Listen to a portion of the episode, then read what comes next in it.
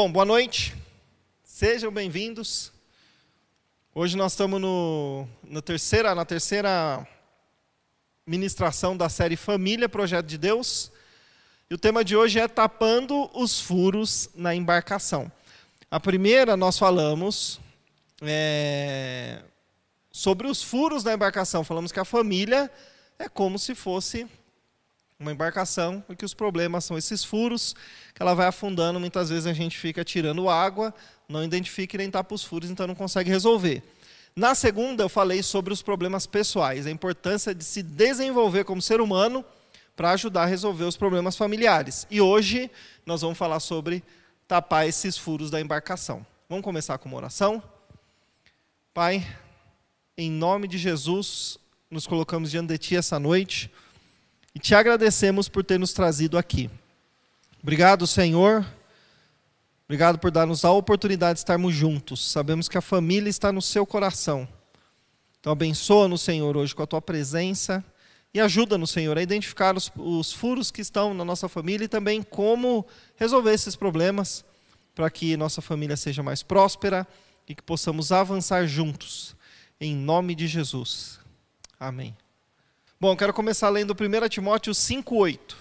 Ora, se alguém não tem cuidado dos seus, e especialmente dos da própria casa, tem negado a fé e é pior do que o descrente. Isso aqui é muito sério, parece ser meio óbvio, mas para muitas pessoas isso aqui não é muito óbvio. Tem muitas pessoas que têm a crença seguinte: não, eu estou servindo a Deus Deus vai cuidar da minha família. Não, eu tenho que trabalhar porque se eu não trabalhar, não vou trazer o dinheiro, então abandona porque eu tenho que trazer a comida para casa. Trazer a comida é importante, claro. Mas a família tem outras necessidades. E o que o apóstolo Paulo fala aqui é bem sério. Se eu não tenho cuidado dos meus, especialmente os da minha própria casa, eu tenho negado a fé e sou pior do que o descrente. Então, é, isso aí mostra a importância de cuidarmos da família, de darmos atenção para a família. A primeira coisa é que todos devem estar envolvidos no processo. Então, você quer tapar os furos da sua embarcação? Todo mundo tem que estar envolvido. E o ponto 2, aceitar a situação. Como assim eu devo aceitar a situação? Tem gente que quer tapar o sol com a peneira. Tem gente que faz vista grossa para os problemas. Tem gente que vive empurrando com a barriga os problemas. Ou fica negando. Eu falei isso aqui uma vez, fui atender, estava atendendo uma família e atendendo um casal, então atendi a, a esposa, depois o esposo, e estava trabalhando para conseguir atender os dois juntos. E, e aí a esposa falava: minha filha está assim, o meu filho está assim, meu marido está assim, eu estou assim, minhas finanças estão assim. A coisa estava um caos na visão da esposa. Aí fomos conversar com o marido. Aí o marido falou assim: Não, mas minha filha não está assim, não. Não, mas eu não estou assim, não. Não, mas não sei o quê. Eu falei, ué, ou são duas famílias diferentes, ou tem alguém que não está enxergando a situação. Ou tem alguém mentindo, né?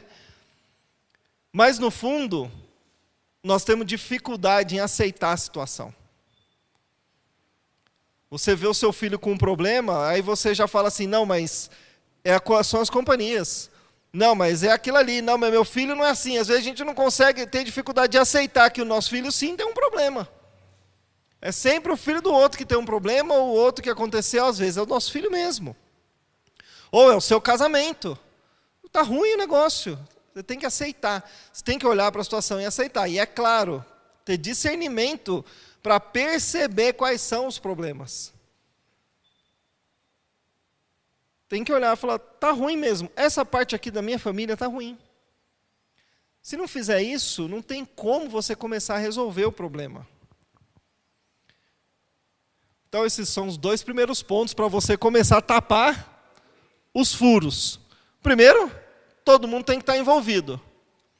E o segundo é aceitar a situação. Olhar para a família e aceitar. Realmente, minha família tem um problema. Tem gente que vive de aparência, né?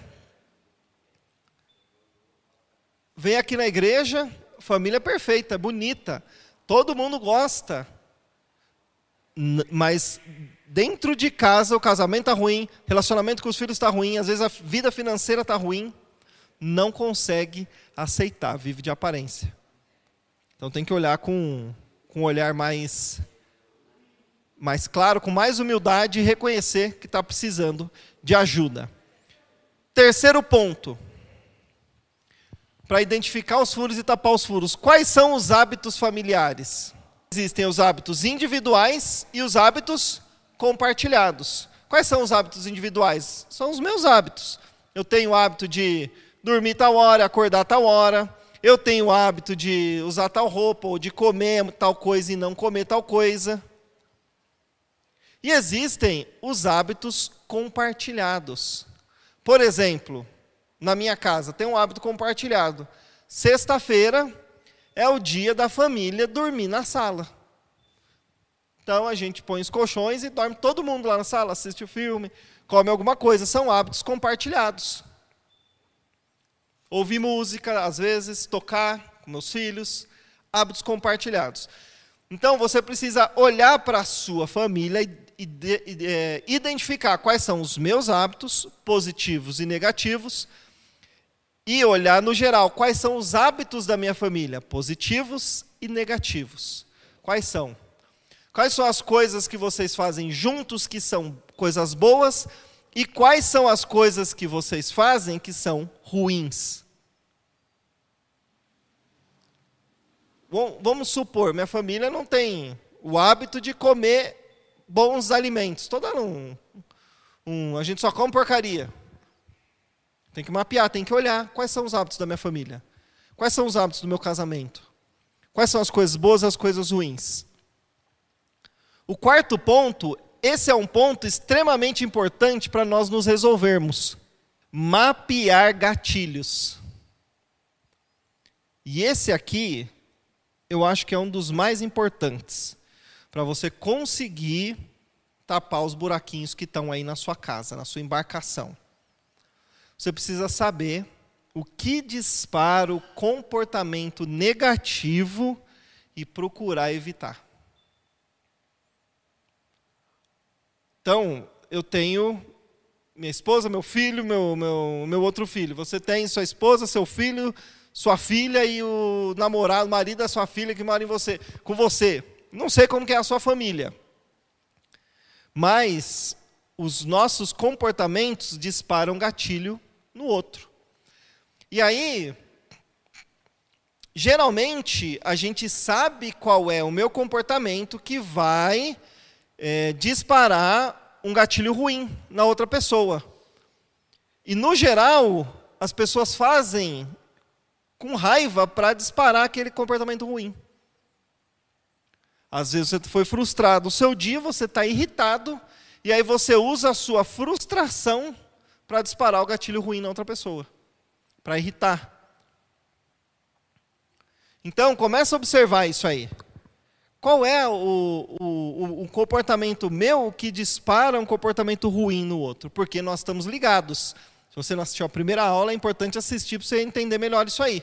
Nós estamos conectados. O meu comportamento interfere no comportamento do outro. Então, o que é que eu faço que está atrapalhando o ambiente familiar? O que mais? Entender também os seus próprios gatilhos. Porque o que acontece? Sempre tem um mais dominador na família. E se não tomar cuidado, esse dominador ele acaba é, gerando um abusos psicológicos nas outras pessoas. Alguns são abusos físicos, né? Mas se não, por quê? Porque aí todo mundo tem que respeitar a opinião e o comportamento dele. Você já sabe que eu não gosto disso. Não faz isso que eu não gosto. Não faz isso que eu não gosto. Não faz isso que eu não gosto. Aí todo mundo quer se adaptar ao comportamento dele, mas ele mesmo não quer mudar. E aí isso aí já é um relacionamento abusivo. Tudo bem eu entender que uma coisa eu tenho, que, que alguém faz algo e eu fico daquele jeito. E a pessoa respeitar, mas vamos respeitar e evitar enquanto você está procurando melhorar e resolver seu problema. Porque aí é muito fácil, né? Imagina, eu sou um cara, eu não gosto disso aqui, pronto, acabou. Aí ninguém faz porque eu não gosto, mas eu não é uma coisa que não muda a vida de ninguém, não é um negócio perigoso, não é um negócio que atrapalha, é um problema que eu tenho, uma crença minha, e eu exijo que todo mundo mude comportamento porque eu sou assim. Então você tem que entender isso aí. Será que realmente vale a pena eu bater o pé por causa disso aqui? Ou será que eu bato o pé por causa disso aqui porque eu tenho um problema aqui dentro? E aí todo mundo se adapta ao meu comportamento, mas eu mesmo continuo no mesmo lugar. Então você tem que entender os seus próprios gatilhos e procurar crescer. Ninguém é obrigado a aceitar e ser feliz com os seus comportamentos negativos. Então, nós estamos numa família. Do mesmo jeito que eu tenho direito, o outro também tem. Então, para que a coisa ande em equilíbrio, todo mundo tem que ceder. E todo mundo tem que se entender. Por isso que é importante a aula que eu falei semana passada, do desenvolvimento pessoal. E entender o outro e respeitar os limites. Tranquilo até aqui? Então, todo mundo deve estar envolvido, você precisa aceitar a situação, você precisa entender os hábitos positivos e negativos e mapear os seus gatilhos seus gatilhos, as coisas que despertam em você comportamentos ruins. Tem um monte de coisa que dispara na gente, comportamento ruim, sim ou não? Por exemplo, se você é uma pessoa que gosta de almoçar todo dia aquele horário, chega naquele horário e o almoço tá, não está pronto, você já começa a ficar irritado. Se você é uma pessoa que tem equilíbrio, como você vai conviver? Porque às vezes o almoço atrasa, e aí? Aí você, você exige que todo mundo faça naquele horário e adapte a vida porque você tem aquele hábito ali, é você é obrigado. Então, se você tem aquele hábito e exige que seja naquele horário, faça você. Né? Para sair naquele horário. E se não sair naquele horário, a culpa é sua, você não tem que descontar a raiva em ninguém. Parece uma coisa besta, mas em muita família acontece problema por causa disso aí. É nessas coisinhas aí que acontecem os problemas. Vamos lá. Cinco. Confessar pecados. Deixe todas as bagagens. Tiago fala que nós devemos confessar os pecados uns para os outros. Lembra disso? E aí ele fala para sermos curados. Tem muita gente que interpreta isso errado, né? Que acha que tem que sair e falar para todo mundo o seu pecado, falar para todo mundo que você errou, só que vou, não, é, não é assunto para hoje, mas é, é, importante falar. Você tem que confessar o seguinte: se eu estou aqui na frente, imagina que eu estou no dia de culto aqui, está lotado.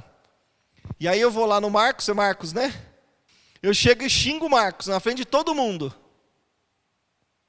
Certo? Ele se sente mal. Aí eu vou embora. Eu vou ter que pedir perdão para ele na frente de todo mundo. Por quê? Porque aconteceu na frente de todo mundo. Agora, se eu faço uma coisa, aconteceu só eu e ele, eu tenho que falar só com ele. Tem gente que faz coisa errada, às vezes pensou mal da pessoa, vai lá e pede perdão para ela. Você vai arrumar um problema maior, porque ela vai olhar e falar: Nossa, que cara falso, olha o que ele pensava de mim. Se você só pensou, não falou nada para ninguém, lida só com você e com Deus. Não tem que sair falando para todo mundo. Agora, com relação a esse confessar os pecados, no lar, você tem que, às vezes, você fez alguma coisa errada no seu casamento, às vezes você deixou de fazer alguma coisa, então você tem que chegar lá e pedir perdão. Tem pai que nunca pediu perdão para o filho. Porque acha que isso vai diminuir a autoridade dele. Não, se você magoou seu filho, você tem que pedir perdão para ele. E, e o efeito vai ser o contrário, ele vai passar a te respeitar mais. Tem pai e mãe que quer é, mostrar para o filho que ele é um super-herói, sem erro, sem falha. E aí o que acontece? Chega na idade adulta, o filho começa a perceber os defeitos e as fragilidades do pai, aí perde o respeito. Então, não adianta você colocar uma capa. Tem que abrir o jogo. Pedir perdão. Muitas vezes já pedi perdão. Até para o Josué, que não entende as coisas, já fui lá. Para o Miguel falar: o papai estava muito bravo aquele dia, acabei exagerando. Você me perdoa. Pronto. Então, isso não muda. É, é, é, uma vez até aconteceu isso, eu falei para a Bia, ele chegou, me abraçou assim, chorando, falou, papai, eu sempre vou te perdoar. é. Isso não é mostrar fraqueza, pelo contrário. Deixe todas as bagagens. Se a pessoa, se você tem coisa tanto para de mágoa que a sua esposa, seu marido, seu filho fez, você tem que falar, você não pode carregar aquilo. Você tem que deixar essa bagagem ali, tem que falar. Mais para frente nós vamos falar sobre outro ponto aqui, sobre isso. E, e se a pessoa te fez mal, você tem que deixar também, não adianta. Você mora na mesma casa, vocês vivem juntos, vocês vão se encontrar pro resto da vida, vai ficar carregando isso aí? Então tem que falar, nós vamos chegar lá. E quando seu marido, sua esposa, seu filho, você abriu o jogo, foi lá, falou, pediu perdão, tem que perdoar. Imagina você lá, 30 anos com uma pessoa e 30 anos carregando uma coisa lá, atrás que ela te fez, você não perdoou. Você acha que vai chegar aonde assim? O filho, né? Não perdoa o pai, o pai não perdoa o filho. A esposa não perdoa o marido. Desculpa, eu falei mal, estava bravo aquele dia, você me perdoa. Tá bom, vou perdoar. É claro que não significa que ela perdoou, no, na, no segundo seguinte ela está sorrindo, te abraçando. Mas tem que deixar as coisas. O que mais? Comunicação clara. Isso aqui é uma coisa para o encontro de casais, então não vou falar essa parte, mas muito, muito profunda. Mas a, a, tem que ser muito claro na comunicação. Não pode deixar as coisas com, com base para dar interpretação. Teve um, uma aula da, da O Segredo das Relações Humanas que eu falei sobre comunicação pacífica. Então a coisa tem que ser clara, não tem que ficar subentendido. A mulher tem que entender isso. Mulher, ela, ela quer que o homem interprete a coisa. O homem não vai interpretar nada, ele é muito objetivo, então tem que ter a comunicação clara. Tá tudo bem? Tá tudo bem. Então tá bom, vou embora, tá tudo bem, ué. Tem que chegar e falar, não tá bem por causa disso, disso, disso, fiquei triste por causa disso, disso disso. Isso, isso, isso aqui me chateou, aquilo, aquilo ali que você fez me deixou assim. Tem que falar, não tem que. Por que, que vai interpretar? E se você dá base para interpretação, a pessoa vai interpretar do jeito que ela quiser. Não vai ser do jeito que você gostaria que ela interpretasse. Aí vai aumentar o problema. A comunicação tem que ser muito clara. Como que é que é aquilo? Foi, é isso, isso e isso. Por exemplo, uma coisa bem básica. Ah, precisa arrumar a gaveta de cueca. Na minha cabeça, arrumar a gaveta de cueca, para quê? Eu vou fechar ela. Ninguém vai ficar olhando, fechou a porta, para que, que eu vou arrumar? Depois eu vou lá, pego e uso. Eu não vou ficar escolhendo cor de cueca. Não é? Eu não quero saber se é preto, se é vermelho, não estou nem aí. Ainda está dentro da calça, ninguém vai ver. Essa é a cabeça do homem, né? Mas aí a mulher quer que arruma a gaveta. Então, mas tem que ser claro. Como que arruma? Então fala para mim, como que é que, que arruma esse negócio aqui? Ah, então você dobra assim, enrola assim, faz desse jeito, pronto, a mulher ficou feliz, você vai lá e arruma as cuecas. Tem que conversar as coisas. Filha, arruma o quarto, tá bom, aí vai lá. Mas já arrumei, você olha lá, tá uma zona. É claro, você não falou para ele como é que arruma o negócio. Você tem que mostrar qual é o padrão, arrumar. Aí você vai lá e mostra para ele, com base nisso, ele vai entender se está bagunçado ou não. as coisas têm que ser claras. Às vezes, você está bravo e nem sabe por quê. Aí você vai conversar com a pessoa, como que você vai explicar o que você está sentindo? Só vai arrumar o problema. Então, você tem que primeiro se entender para chegar para a pessoa e falar assim, ó, eu estou fiz assim por causa disso, disso, disso, disso. Tem que conversar. O problema na humanidade entrou por falta de comunicação. Foi a comunicação falha. E a comunicação falha tá, tanto de quem fala quanto de quem ouve.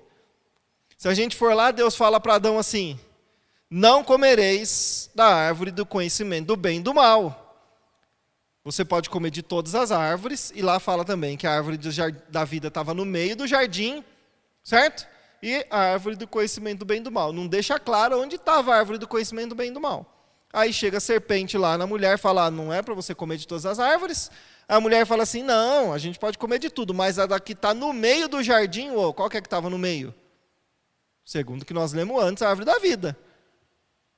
A gente não pode comer e nem tocar, ué, mas não foi isso que disse, ou seja, falha na comunicação. Aí, se não tem uma comunicação clara, Satanás vai entender, falar, ah, ela não sabe direito como ele se sente, ela não sabe ele não sabe direito como que está a coisa, não conversaram direito, vamos jogar uma setinha aqui, e aí os problemas começam a surgir tem que comunicar. Eu sou muito chato nisso aí. Minha esposa fica às vezes até meio de barriga cheia. Eu falo, tem que falar, comunicação. Fala, fala assim, fala, fala o que quer. Né? É simples, porque como que eu vou saber? Eu não é. Uma vez, essa questão da, da comunicação, aprendi uma lição muito boa sobre isso, eu nunca me esqueci dela. Lições que a gente aprende assim na, na cabeçada, a gente nunca esquece.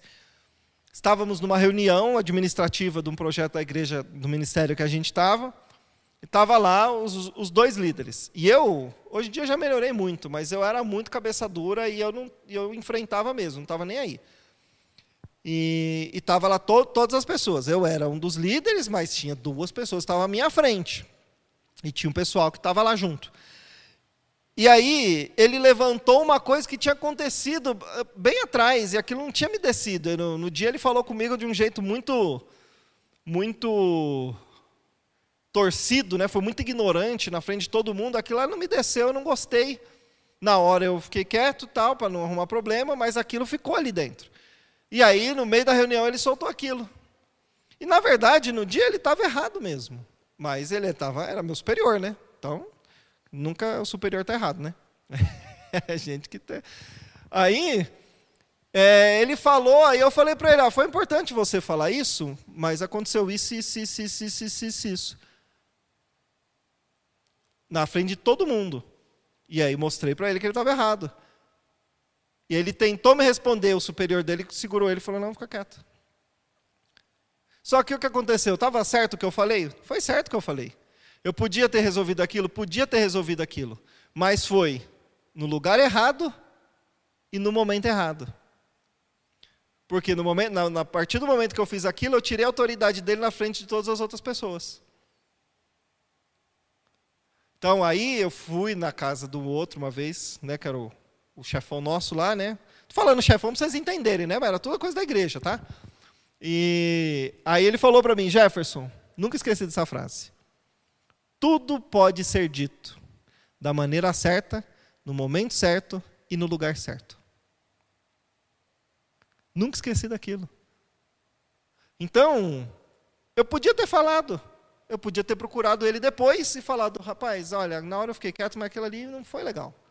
Por causa disso, disso, disso, eu chamava um outro, que era o superior nosso, né, e resolvia com ele. Nunca esqueci disso. Tudo pode ser dito. Então, às vezes, você fica preocupado, ah, eu vou falar, mas ela vai magoar, eu vou falar, mas não vai me entender. Senhor, qual o momento certo de eu falar isso aqui? Prepara um momento certinho para eu conversar, para a gente resolver esse negócio. E também me dá coragem para ir lá falar, para falar do jeito certo. Me ajuda e tal, e vai lá e conversa. A comunicação tem que existir. Não pode esse negócio aí, você sabe que eu não gosto, mas você não falou, tem que falar. Ah, mas você sabia, mas fala de novo, porque na hora esqueceu conversa. Bom, ponto 8. Estabeleça acordos. Isso aqui parece. É, eu, eu, fico pensando assim, parece coisa muito básica, né? Mas é, é nisso aí que falha. Tem que estabelecer acordo. Olha, até aqui não dá. Vamos fazer desse jeito, desse, desse jeito. Ó, vamos fazer assim, ó. Você tal e tal dia você lava a louça e por causa disso, disso, disso, e vamos combinar assim, quando você acordar, já arruma a cama, porque aí eu vou estar fazendo tal e tal coisa. E geralmente os problemas surgem por quê? Porque alguém espera que o outro entenda o que ele imaginou e já faça. Mas quem que é esse? é ou não é? Existe, existe, Jesus entendia essas coisas. Né? Então tem gente que fala assim, então vai orar que Deus vai te revelar. Mas, não, mas peraí, aí você está fugindo da sua responsabilidade de falar e resolver o problema? Então você está esperando que uma coisa aconteça? Fala e vamos, vamos combinar assim? Vamos combinar assim? No dia que eu tiver assim, desse jeito, faz assim, assim, assado, que vai ser melhor. Ó, oh, se você percebeu que eu não estou muito bem nesse lugar aqui e tal, fala com as crianças, vai, vai para o canto lá, brinca lá. Combina as coisas. Ó, oh, eu já percebi que quando estou falando com, com, sei lá, o filho lá, o Gustavo, e você não concorda com o que eu falo, você na frente dele, você vai lá e fala alguma coisa, aí ele já não me respeita mais. Vamos combinar que mesmo que eu tiver errado no que eu estou falando, espera terminar, me chama no quarto, a gente conversa sozinho, mas não vamos deixar ele ver, porque senão depois a coisa desequilibra aqui dentro. Ó, essas coisas eu falei bastante na primeira aula sobre a estrutura familiar. Tem a posição de cada um e o filho é o filho, ele, a coisa tem que estar tá encaixada. Às vezes você deu uma bronca e deu um castigo errado, o marido tem que apoiar, ou a esposa tem que ficar aí, vamos esperar. Depois que acabou, aí você fala, filho, você me desculpa, eu exagerei um pouquinho, mas como, como diz o Senhor Jesus, né? Sua palavra seja sim, sim. Não, não. Falou, tem que segurar. Porque senão depois perde o respeito. Combina as coisas. Filho, ó, o seu horário é esse, esse e esse. Se você fizer assim, vai dar tudo certo. Vamos combinar aqui? Então tá, ah, mas esse para mim fica difícil. Então como que fica para você? Assim, assim, assim, vamos fazer? Vamos. Combina. Porque ninguém é obrigado a entender o seu, seu, seu método de pensamento. Tem que falar. Talvez até consiga, né? Entender o seu método de pensamento depois de 15 anos. 20 anos. Não entende, tem que conversar. Estabeleça acordos. A coisa funcionar, tá, mas está parecendo que eu estou morando num, num, num quartel, numa coisa, é mais ou menos por aí. Você está vivendo coletivo, tem mais gente, tem que ter acordo, tem que ter regra, tem que ter horário, tem que combinar, tem que falar, porque são vários seres humanos, a coisa tem que andar. Tem que aprender a gerenciar as coisas, senão não vai. Primeiro empreendimento que Deus deu para você gerenciar a sua casa, a sua família. Aí, às vezes, sua vida não está andando em outro lugar, é porque está falhando nas, nos princípios básicos. Por último, ponto 9, praticando o amor. Como é esse negócio de praticar o amor? Vamos ler lá, 1 Coríntios, capítulo 13. Ainda que eu fale a língua dos homens e dos anjos, se não tiver amor, serei como bronze que soa ou como símbolo que retine. Ainda que eu tenha o dom de profetizar e conheça todos os mistérios e todas a ciência, e toda a ciência, ainda que eu tenha tamanha fé a ponto de transportar montes, se não tiver amor, nada serei. E ainda que eu distribua todos os meus bens entre os pobres, e ainda que entregue o meu próprio corpo para ser queimado, se não tiver amor, nada disso me aproveitará. Aí ele começa a falar o que é o amor. O amor é paciente. O amor é benigno. O amor não arde em ciúmes, não se ufana, não se ensoberbece, não se conduz inconvenientemente, não procura os seus interesses, não se exaspera, não se ressente do mal, não se alegra com a injustiça, mas regozija-se com a verdade. Tudo sofre, tudo crê, tudo espera, tudo suporta. Primeira parte do versículo 8: o amor jamais acaba. Se a gente for olhar para esses pontos que ele fala sobre o amor, Todos eles são coisas práticas. Em nenhum momento ele fala de emoção. Quando ele fala que o amor não é, percebe que é emoção. Por exemplo, O amor não se exaspera. O amor é, não se ressente do mal, ou seja, ressentir, é, sentimento. O amor não arde em ciúmes. Ciúme também é um tipo de sentimento. Agora, quando ele fala que o amor é, percebe, é bondade. Como que você expressa uma bondade? É, é, com atitude. Sim ou não? Como que você expressa paciência? É com atitude, é esperando. É. Então o amor está sempre relacionado à atitude. Por isso que, no, que eu coloquei o 9, praticando o amor, porque o amor é uma coisa prática.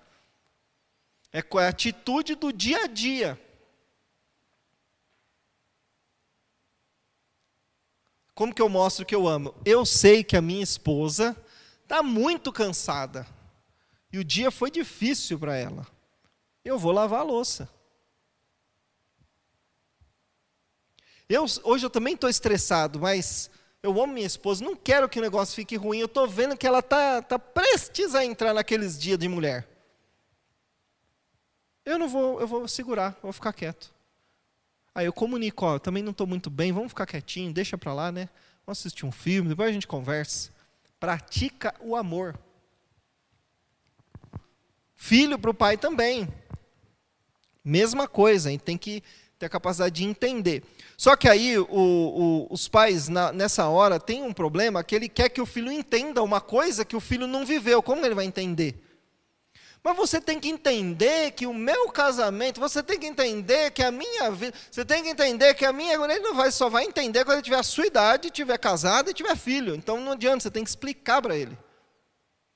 Ó, depois que a gente casa e que trabalha e que acontece isso e isso, muitas vezes a gente fica nervoso porque aconteceu isso, isso e isso no nosso dia. Então, quando você vê que eu estou assim, é porque eu fiquei assim, assim, assado. Aí, no dia que aconteceu, ele tem base aqui dentro para entender, raciocinar e praticar. De novo, entrei na comunicação, né? Você vê que a comunicação é tudo. Então, nós temos que praticar o amor. Tudo isso que eu falei anteriormente é praticar o amor. Por quê? Eu estou olhando para mim, entendendo meus defeitos e procurando ser melhor. Isso vai melhorar o meu casamento, vai melhorar meu relacionamento com os filhos, com a minha família em geral, com meus amigos, no meu trabalho. Você está praticando o amor, você está amando as pessoas. Por quê? Porque você está fazendo as pessoas passar menos raiva. é, ué. Você está procurando ser melhor por causa de outra pessoa. Você está praticando amor, você está perdoando, você está pedindo perdão. Como que. Eu não entendia isso. Depois que eu casei, eu fui entendendo. Você casa apaixonado, depois você ama, você aprende a amar. A paixão é sentimento. Você aprende a amar no dia a dia, com atitudes. E muitas vezes negando a si mesmo. É ou não é? tem que praticar. Então, só para fixar, todos devem estar envolvidos no processo, não adianta, certo? Eu quero melhorar a nossa família, mas ninguém mais quer, não vai dar certo. Todo mundo tem que se envolver e crescer junto, procurar andar junto. Tem que olhar para a situação, aceitar que o negócio não está indo bem. Tem que identificar os hábitos familiares, os negativos, positivos, os individuais, os coletivos. Identificou os negativos, vão melhorar nisso aqui. Foca nele e vai. Mapeie os, mapeie os gatilhos, quais as coisas que, que deixam ele irritado, que me deixam irritado. Entenda tudo isso e vamos entrar em acordos. Aí começa a parte da comunicação, para evitar ir, ir melhorando. Confessar os pecados. Perdoar. Ter uma comunicação muito clara. Estabelecendo acordos e praticar o amor. São nove pontos básicos de uma estrutura familiar. Se pratica isso, o que, que você vai estar fazendo? Vai tapar os furos. Falei na semana passada, né? Chega a Maria Rita na canoa dela, cheio de furo da vida. E o Marcos na canoa dele, cheio de furo da vida. Duas canoinhas pequenininhas. Vamos fazer um barcão com a nossa? Vamos. Juntou, multiplicou os furos. Aí passa a vida tentando tirar a água. Porque está só olhando para os problemas, né? Tira a água, aí fica cansado. O barco vai continuar afundando. E aí tem que identificar os furos. Aí eu falei isso a semana passada, se desenvolva. Olha qual foram os furos da sua canoa. Ele olha qual foi o furo da canoa dele. Vamos, ah, foi, foi meus traumas de infância, foi meus hábitos, foi minhas coisas, tal. Vamos, identificou. Opa, entendemos. Como que nós vamos tapar esses buracos agora? É isso que nós falamos hoje. E aí, a semana que vem é como tirar a água. tá, identificamos os furos, certo? Aprendemos a tapar eles. Depois disso, tirar a água. Faz mais sentido, não faz? É isso aí. Bom, por hoje era só. Pai, obrigado por essa noite. Obrigado por aquilo que o Senhor nos trouxe aqui, Senhor. Senhor, ajuda cada família a entender os seus problemas, a entender suas dificuldades e se propor junto, Senhor, a mudar, a crescer, a se resolver. Nós sabemos que no seu coração o primeiro projeto começou numa família, Senhor. Então, e sabemos que ali também que seu inimigo entra, que o inimigo entra, o inimigo das nossas almas quer destruir, porque se desestabiliza a nossa família, desestabiliza tudo, Senhor. Então, ajuda-nos, Senhor, a crescer, a resolver os problemas da nossa família, a avançarmos juntos, tapando os furos, tapando as brechas, para que possamos crescer e avançar, Senhor. Abençoa a Maria Rita e o Marcos, a família deles, Senhor. O Senhor sabe exatamente o que está acontecendo lá no lar deles. Então, ajuda os dois a entrarem juntos Senhor, nesse empreendimento e, e crescer e melhorar cada dia mais. Nós sabemos que às vezes a coisa está andando bem, mas pode melhorar. Então ajuda o Senhor a se resolver individualmente e coletivamente. Abençoa a Beatriz também, com os filhos dela, Senhor, com as irmãs, com a mãe. Ajuda no Senhor, ajuda aqueles também que estão vendo online, aqueles que assistiram hoje. O Senhor sabe quais são os problemas que eles estão passando. Então ajuda, entra lá e dá discernimento, abre os olhos para que eles possam enxergar as próprias falhas os furos também na família possam crescer e avançar juntos, Senhor. Senhor, nós cremos que a família está no seu coração e que através da família muitas famílias podem ser salvas, Senhor. Uma família equilibrada pode ajudar muita gente. Então ajuda-nos nisso, Senhor. Em nome de Jesus, amém.